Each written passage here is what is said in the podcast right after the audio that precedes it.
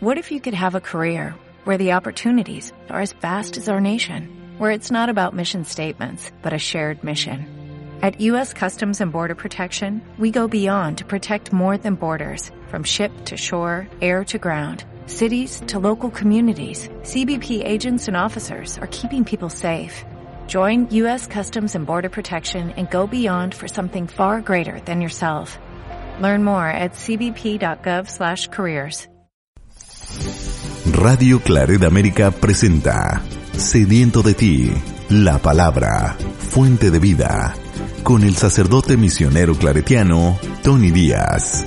Reflexiones diarias del Evangelio. Aquí iniciamos. Bienvenidos hermanos a nuestras reflexiones bíblicas de las lecturas del día. Hoy es lunes de la décima cuarta semana del tiempo ordinario lunes de la décima cuarta semana del tiempo ordinario. La primera lectura de hoy viene del libro de Génesis, capítulo 28, versículos 10 al 22. En aquel tiempo Jacob salió de Berseba y se dirigió a Harán. Al llegar a cierto lugar se dispuso a pasar ahí la noche, porque ya se había puesto el sol. Tomó entonces una piedra, se la puso de almohada y se acostó en aquel sitio. Tuvo un sueño, soñó una escalera que se apoyaba en tierra y con la punta tocaba el cielo. Y los ángeles de Dios subían y bajaban por ella. Vio que el Señor estaba en lo alto de la escalera y oyó que le decía, Yo soy el Señor, el Dios de tu padre Abraham y el Dios de Isaac. Te voy a dar a ti y a tus descendientes la tierra en que estás acostado. Tus descendientes van a ser tan numerosos como el polvo de la tierra, y te extenderás hacia el oriente y el poniente, hacia el norte y hacia el sur. Por ti y por tus descendientes serán bendecidos todos los pueblos de la tierra. Yo estoy contigo te cuidaré por donde quiera que vayas, te haré regresar a esta tierra y no te abandonaré ni dejaré de cumplir lo que te he prometido. Cuando Jacob despertó de su sueño, dijo, ¿realmente el Señor está en este lugar? Y yo no lo sabía. Y exclamó asustado, ¡Qué terrible es este lugar! Es nada menos que la casa de Dios y la puerta del cielo. Jacob se levantó de madrugada y tomando la piedra que se había que se había puesto de almohada, la colocó como un memorial y derramó aceite sobre ella. Y aquella ciudad le puso por nombre Betel, aunque su nombre primitivo era Luz.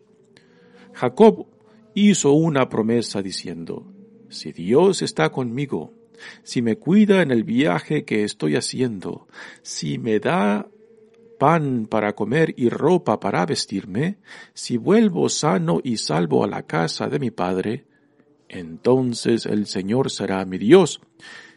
Y esta piedra que he colocado como memorial será casa de Dios. Y todo lo que el Señor me dé, le pagaré el diezmo. Palabra de Dios. El salmo responsorial es el salmo 90 y el responsorio es, Señor, en ti confío. Señor, en ti confío. Tú que vives al amparo del Altísimo y descansas a la sombra del Todopoderoso, dile al Señor, Tú eres mi refugio y mi fortaleza, tú eres mi Dios y en ti confío.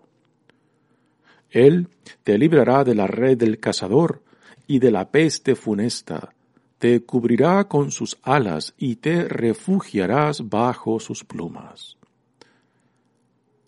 Puesto que tú me conoces y me amas, dice el Señor, yo te libraré y te pondré a salvo.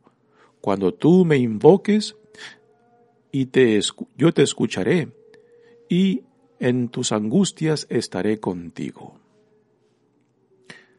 Señor, en ti confío. El Evangelio de hoy viene de Mateos capítulo 9, versículos 9, 18 al 26. Capítulo 9, versículos 18 al 26. En aquel tiempo, mientras Jesús hablaba, se le acercó un jefe de la sinagoga, se postró ante él y le dijo, Señor, mi hija acaba de morir, pero ven tú a imponerle las manos y volverá a vivir. Jesús se levantó y lo siguió, acompañado de sus discípulos. Entonces una mujer que padecía flujo de sangre desde hace doce años se le acercó por detrás y le tocó la orilla del manto, pues pensaba, con solo tocar su manto me curaré. Jesús, volviéndose, la miró y le dijo, Hija, ten confianza, tu fe te ha curado. Y en aquel mismo instante quedó curada la mujer.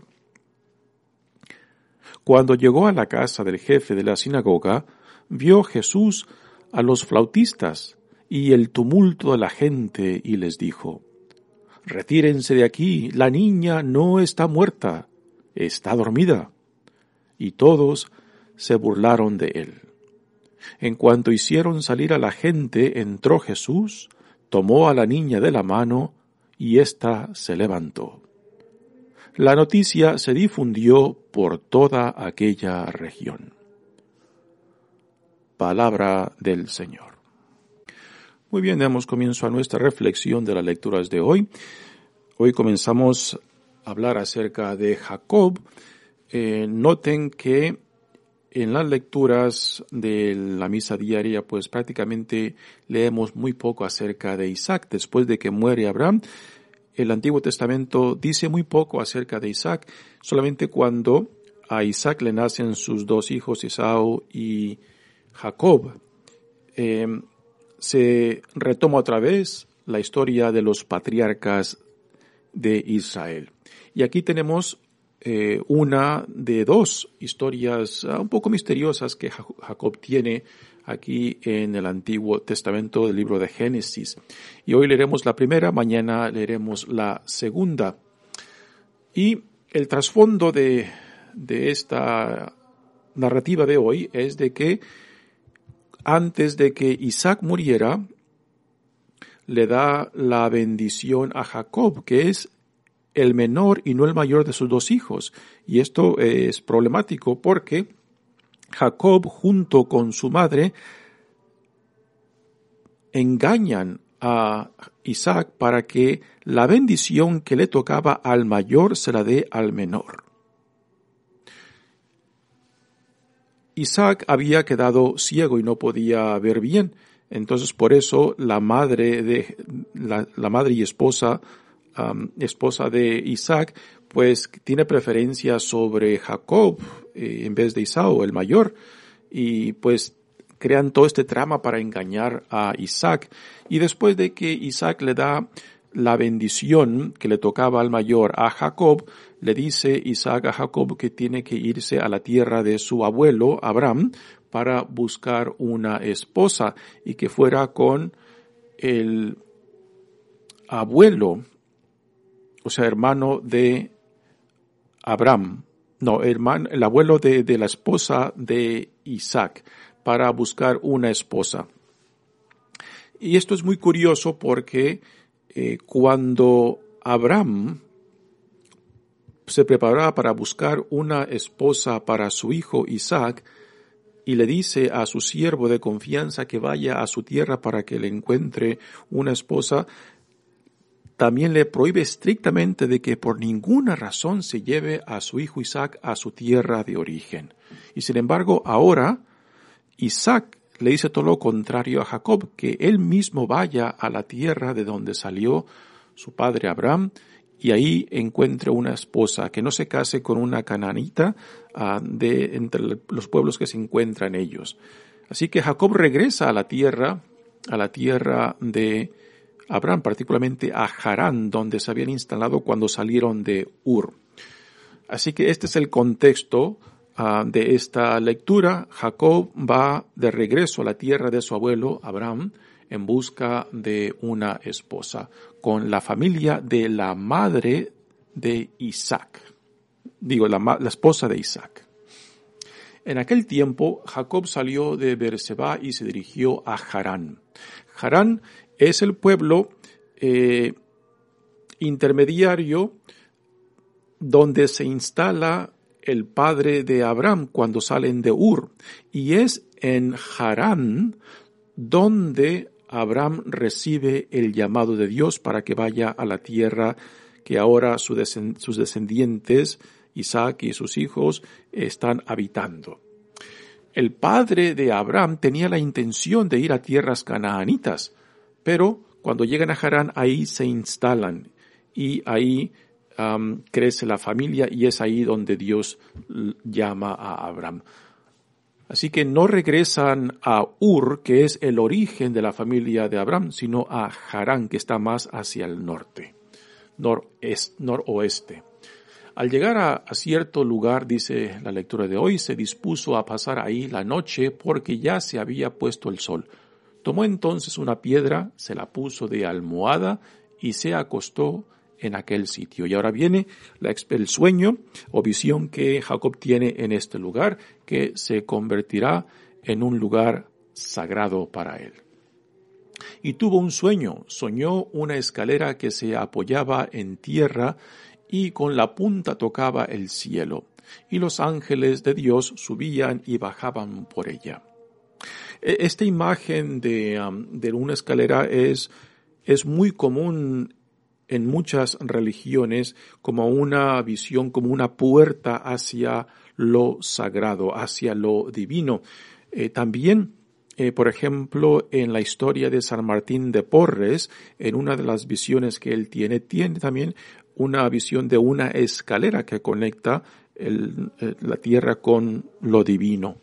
Así que esta, esta visión, esta, este sueño que Jacob tiene, eh, pues no nace de la nada. También los comentaristas del Antiguo Testamento dicen que esta imagen de la escalera muy probablemente es tomada de un templo antiguo en Babilonia, a que se encontraba en la cima de un cerro y que tenía una escalera que subía hacia arriba.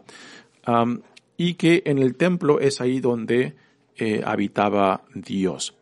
Y que esta, este sueño de de Jacob, pues en cierta manera eh, está tomando eh, estas imágenes de este templo antiguo en Babilonia. Dice, vio el Señor, vio que el Señor estaba en lo alto de la escalera y oyó que le decía, yo soy el Señor Dios de tu padre, Abraham, y el Dios de Isaac. Aquí tenemos eh, las palabras de una fórmula que después será muy común en el Antiguo Testamento cuando Dios se dirige a los hijos y descendientes de Jacob. Yo soy el Dios de Abraham, de Isaac y después se le añadirá de Jacob como eh, la, la fórmula de identidad de Dios mismo. Dios nunca revela su propio nombre, puesto que eh, un ser humano conocer a Dios implicaba conocer a Dios directamente y esto simplemente era imposible. Por eso el Antiguo Testamento a Dios se le da otros nombres, otras referencias de identidad para no nombrar su nombre, porque nombrar el nombre de Dios, Yahvé, pues simplemente es un tabú. una persona que utilizara el nombre de Dios, pues implicaba que conocía a Dios íntimamente. Y esto simplemente es imposible en la mentalidad del pueblo de Israel, puesto aquel que lo ha visto, aquel que lo conoce, pues simplemente no puede eh, vivir, no puede seguir viviendo. ¿no? Y así que por eso aquí Dios se autoidentifica con esta fórmula, el Dios de Abraham, el Dios de Isaac, y después más adelante a esta fórmula se le agregará el Dios de Jacob. Y le repite la misma promesa que Dios le hizo a Abraham. Te voy a dar a ti y a tus descendientes la tierra en que estás acostado. Tus descendientes van a ser tan numerosos como el polvo de la tierra, y te extenderás hacia el oriente y el poniente, hacia el norte y hacia el sur. Así que esta, esta promesa ya nos debe de sonar muy familiar, puesto que prácticamente es la misma promesa que Dios le hizo a Abraham y que después continuará con Isaac y ahora con los con el hijo de Isaac, Jacob, de quien saldrán eh, los dos, las doce tribus, los doce patriarcas que eh, llegarán a ser el pueblo de Israel. Y más adelante, en la lectura de mañana, tendremos el cambio de nombre de Jacob, a Israel. Dice, por ti y por, tus descendientes serán bendecidos todos los pueblos de la tierra. Aquí tenemos esta noción universal. Hasta este punto, Israel, eh, particularmente en Jacob, en Isaac y Jacob, el Dios de ellos, pues era un Dios regional. Aquí empezamos a ver ya las nociones universales, que de este pueblo todas las naciones, todos los pueblos del mundo serán bendecidos. Y hoy en día nosotros como cristianos pues podemos decir que estas palabras de Dios han sido realizadas cuando vemos de que por de que en Cristo y por medio de Cristo pues el nombre de Dios ha llegado a todos los rincones de la tierra y aunque no todos aún reconocen a Jesús como el Hijo de Dios, como el Mesías, como el enviado por Dios, pues aún podemos decir que en gran parte esta promesa de Dios se ha realizado y continúa realizándose en la manera que la fe cristiana sigue expandiéndose en el mundo. Cuando Jacob despertó de su sueño, dijo, realmente el Señor está en este lugar y yo no lo sabía, y exclamó, asustado, qué terrible es este lugar. Es nada menos que la casa de Dios y la puerta del cielo. Todo lugar sagrado eh, se le designaba de esta manera que era la puerta del cielo, ¿no? Aún hoy en día, en varias películas de ciencia ficción tenemos esta idea, ¿no? De compuertas que conectan a diferentes mundos, ¿no? Que conectan directamente un mundo con otro. Ah, y el uso de, de la puerta como conexión, pues es algo que aquí tenemos también en el Antiguo Testamento, ¿no? Jacob, después de despertar de este sueño, se da cuenta de que este lugar es sagrado, porque en ese lugar, sobre esa piedra que utilizó como almohada, Dios le dio esta revelación por medio del sueño. Jacob toma la piedra, la para, eh, en forma como de un mini obelisco, y ahí le echa aceite como símbolo de consagración de este lugar como lugar de Dios y también le da el nombre de Betel que significa casa de Dios. Esta práctica de levantar eh, piedras eh, era una práctica muy común entre los pueblos vecinos de, de lo que era al principio Israel en Jacob y Isaac. Prácticas que después fueron rechazadas en el Antiguo Testamento. Particularmente tenemos en el Éxodo 23 y 24 el rechazo de este tipo de levantamientos de altares o lugares sagrados, porque eran práctica de los pueblos vecinos. Ah, pero aquí tenemos en el principio de lo que pasará a ser Israel, pues prácticas que quizás eran, podemos decir, paganas, ah, pero que después ah, fueron abandonadas. Jacob hizo una promesa diciendo, si Dios está conmigo, si me cuida en el viaje que estoy haciendo, va va en viaje hacia Harán, la tierra de su padre, de su abuelo Abraham, en busca de una esposa entre la familia de la esposa de Isaac. Si me dan pan para comer y ropa para vestir, si vuelvo sano y salvo a la casa de mi padre, entonces el Señor será mi Dios, y esta piedra que he colocado como memorial será casa de Dios. Y todo lo que el Señor me dé, le pagaré el diezmo. Noten una cosa, que aquí la fe de Jacob se expresa en una forma, en una forma condicional. Ah, si Dios me concede todo esto que acaba de mencionar, entonces yo creeré en Él y convertiré este lugar en la casa de Dios. Este tipo de fe no lo vemos en Abraham. La fe y confianza de Abraham era total, era incuestionable. Aquí en Jacob tenemos una fe ya con peros y condiciones. No sé cómo podemos interpretar esto como una devaluación o una, eh, o quizás podemos decir de que Jacob aún no tiene esa misma confianza en Dios, ese mismo eh, esa misma intimidad que Abraham, Abraham ah, tenía en Dios, ¿no? Jacob llegará, llegará a, a entrar en una relación más profunda de intimidad y confianza en Dios, pero en esta etapa vemos a Jacob en los comienzos de esa relación. Aún todavía no sabe quién es este Dios, aún todavía ah, no entiende Ah, el por qué este Dios se ha acercado a él. Mañana ah, en la lectura lo encontraremos luchando con este Dios.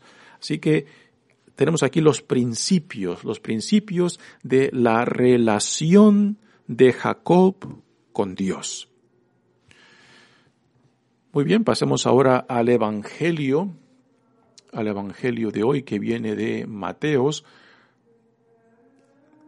y esta escena del Evangelio que es, tenemos dos escenas, una escena encuadrada por otra. ¿Cuál es el cuadro? El cuadro es la sanación de la hija del jefe de la sinagoga, que viene a pedirle a Jesús que venga a sanar a su hija que acaba de morir. Y cuando Jesús se pone en este junto con el jefe de la sinagoga en rumbo a la casa, después entra otra escena de una mujer que sufre de, hemorragias y que busca ser sanada por Jesús. Y después de que se cierra esta pequeña escena de la mujer con hemorragia, pues continúa otra vez la historia primera del jefe de la sinagoga que viene en busca de Jesús y Jesús ahora ya llega a la casa del jefe. Así que es una historia encuadrada por otra. Dice, en aquel tiempo, mientras Jesús hablaba, se le acercó un jefe de la sinagoga, se postró ante él y le dijo, Señor, mi hija acaba de morir, pero ven tú a imponerle las manos y volverá a vivir. Esta misma historia se encuentra en Marcos y Lucas, y a este jefe de la sinagoga se le da el nombre de Jairo. En Marcos esta historia es mucho más dramática, mucho más, tiene muchos más detalles. Aquí en Mateos este, este, este evangelio de hoy solamente consiste en nueve versos. En Marcos, esta misma escena está compuesta por veinte versos. Así que en Marcos hay mucho más detalles. Para empezar, aquí en Mateos Jesús está solamente acompañado por sus discípulos. En Marcos hay una multitud, una muchedumbre que junto con los discípulos van acompañando a Jesús, ¿no? Así que Mateo toma la historia de Marcos y prácticamente le quita una cantidad de detalles para enfocar solamente a la persona de Jesús. Pero en hacer esto le roba todo el drama de esta historia que en Marcos es mucho más interesante. Así que el jefe de la sinagoga, que en Marcos y Lucas es llamado Jairo, viene y se le y se postra ante Jesús, una acción de un judío eh, no muy usual. O sea, de que un judío se postre ante otro ser humano es algo muy significante. Y esto significa de que es muy probable de que Jairo, el jefe de la sinagoga, pues reconoce, acepta eh, la identidad de Jesús no simplemente como, no como solamente un enviado de Dios, sino como el Hijo de Dios, puesto que su, eh, su postrarse ante Él es postrarse ante alguien divino. Jesús se levantó y lo siguió, así que Jesús escucha la petición de Jairo y se pone en rumbo hacia la casa de él. Y es aquí donde empieza la segunda escena.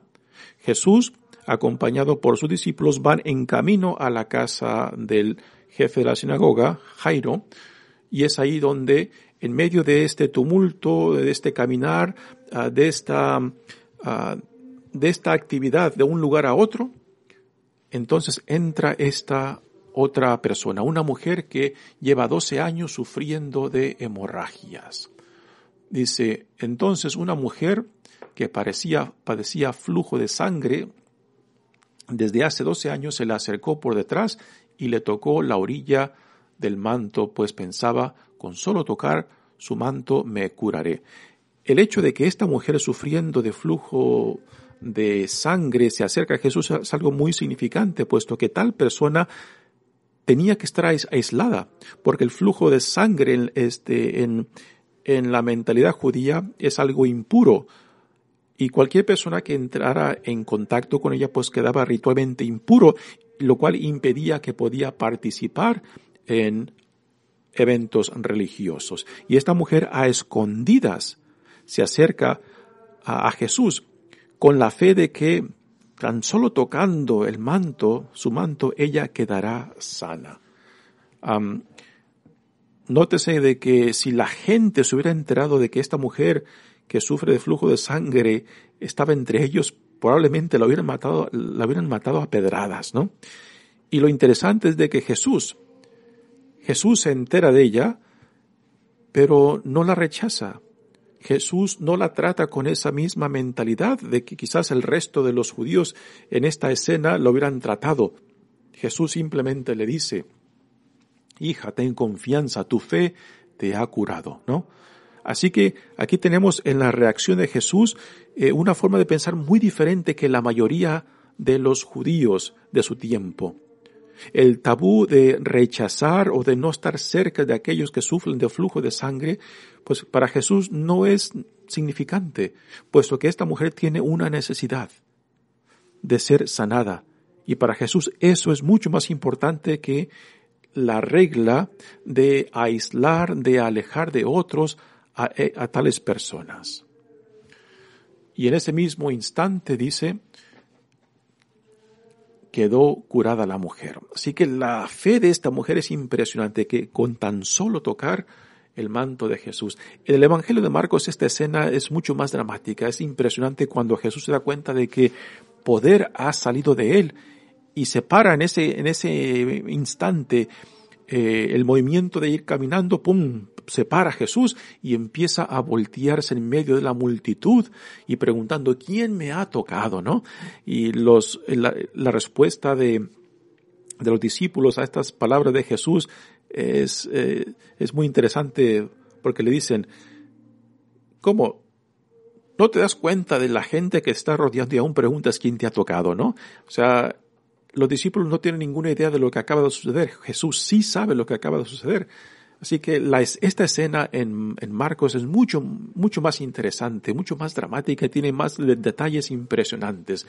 Tristemente, eh, Mateos pues ha dejado la historia básica sin estos detalles que la hace de esta historia pues una escena muy seca en realidad. Ahora viene la continuación de la historia en casa de Jairo o el jefe de la sinagoga.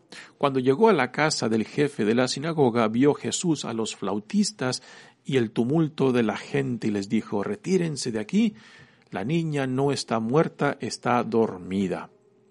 Y ahora viene la reacción de esta gente y todos se burlaron de él. ¿Quién eran estos flautistas, esta gente llorando? Quizás eran gente que se contrataban para expresar el duelo en llanto ah, y también en música por la muerte de una persona. Esto ah, aún hoy en día en algunas culturas es muy común de que se contrate a los llorones profesionales eh, que expresen físicamente ese encanto, el duelo de la familia, ¿no? Y esto se puede entender. A veces la pérdida de un ser querido puede ser tan profunda que uno queda paralizado emocionalmente, ¿no? Y contratar a alguien, pues, que exprese este duelo por ti, pues, se puede entender, ¿no?